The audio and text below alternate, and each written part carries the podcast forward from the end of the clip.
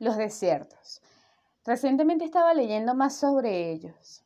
Son grandes extensiones de tierra con un clima árido en el que difícilmente puede darse la vegetación. La gran mayoría de los que conocemos tienen condiciones que son muy difíciles de soportar por una larga temporada. Aún me asombra leer la historia de Israel y su paso por uno. 40 años. 40 años es toda una vida para muchas personas. Pero me asombra aún más ver cómo ese lugar, que bien podría estar en mi top 3 de lugares en los que no querría que mi fe fuese puesta a prueba, en ese lugar fue sometida la suya a la más grande de todas las pruebas.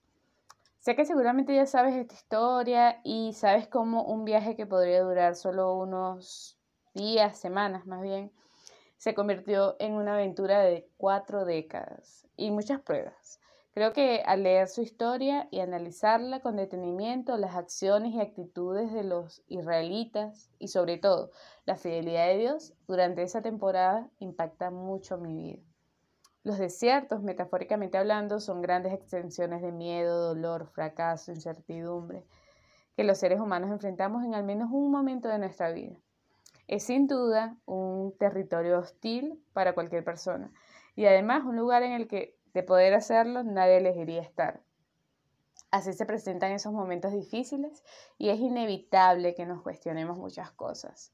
Y en su mayoría que nos preguntemos por qué me está pasando esto a mí, por qué. Pero nada, de eso quiero hablar hoy. Acompáñame. Algunos hablan de todo, otros hablan de nada. Algunos, sin muchas palabras, lo dicen todo y otros con muchas palabras no dicen nada. Pero aquí escucharás de todo y nada con Natalie Durán.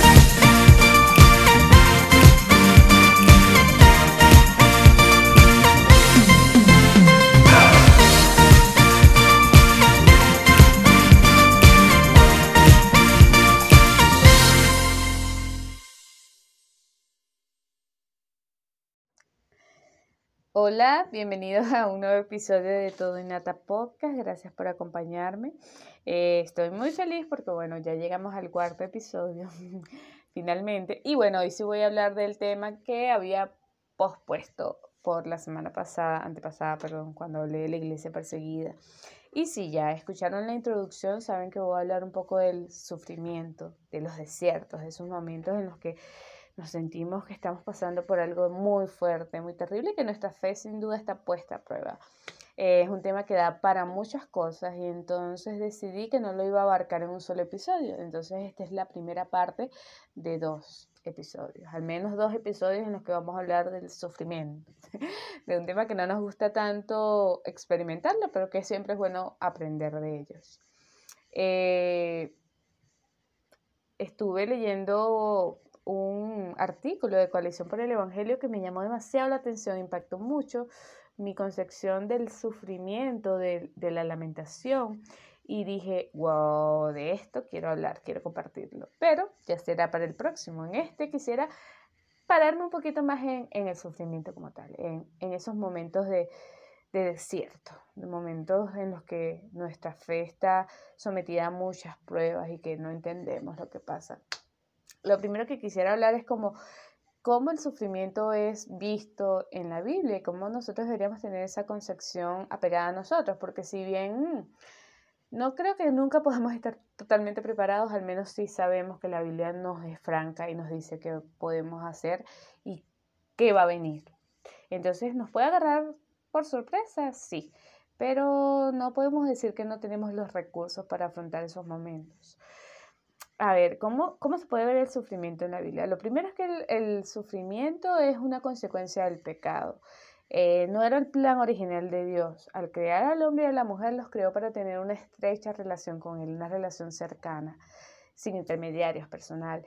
Y es a consecuencia del pecado original que, bueno, todo lo que viene después ocasione que, bueno, todos nosotros seamos o tengamos que cargar con las consecuencias y una de ellas es que nacimos para sufrir de una u otra forma.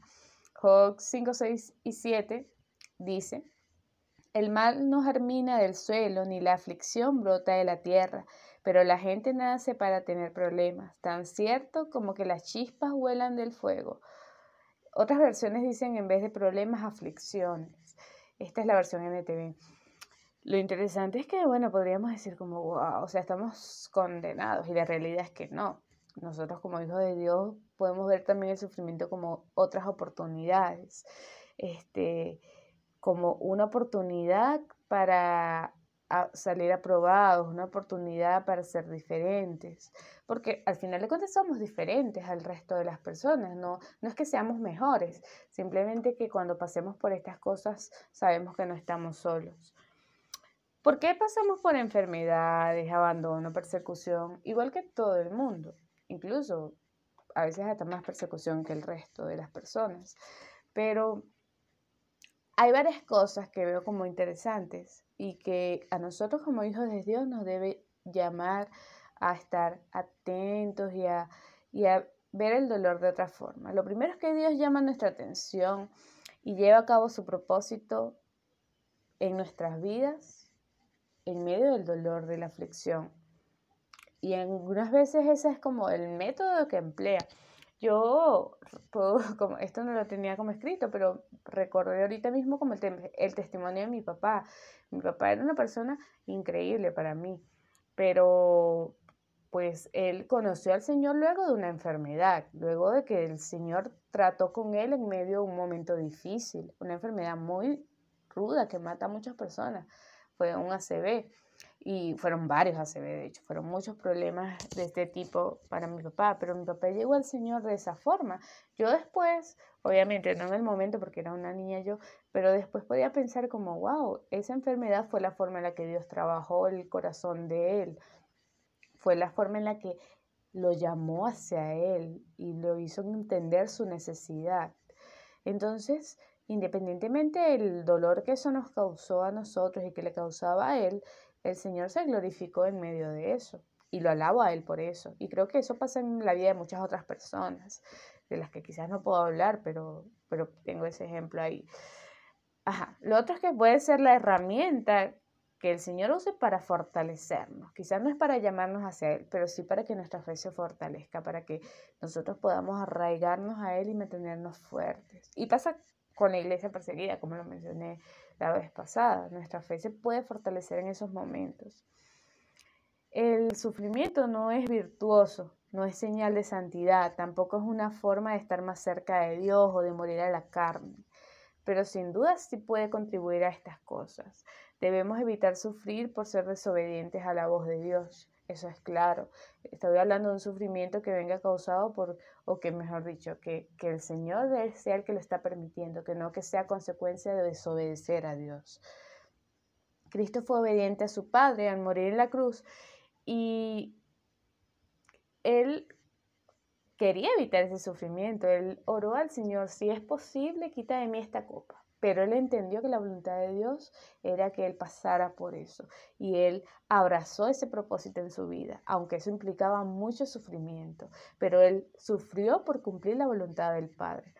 Entonces sí, el sufrimiento es doloroso, pero también tiene un propósito.